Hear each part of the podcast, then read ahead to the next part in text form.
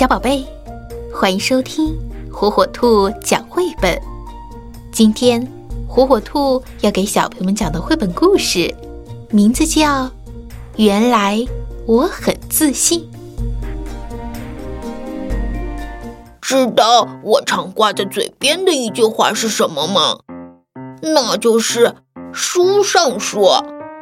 做事情的时候，我总是说书上说。遇到问题，我也会说，书上说。每天我都带着这三本书出门，遇到什么问题就在里面寻找答案。我白天背着它们出门，晚上就把它们放在床头。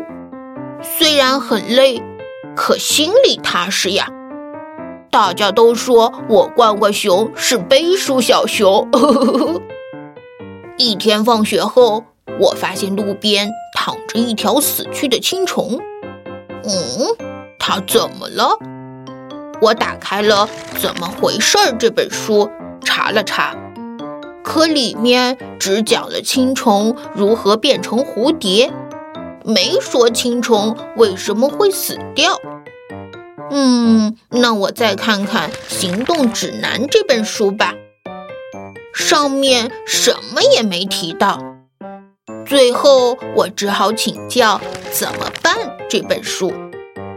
哎，还是没有答案，这可怎么办呢？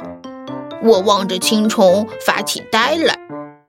这时，豆粒鼠出现了，我赶忙拉住它，问他：“你来的正好，快来帮我看看这该怎么办吧。”豆粒鼠看了一眼地上的青虫，笑了好半天，才告诉我说：“这还不简单，把它埋了呗。”哦，我感到有点为难，可书上并没有这么写呀。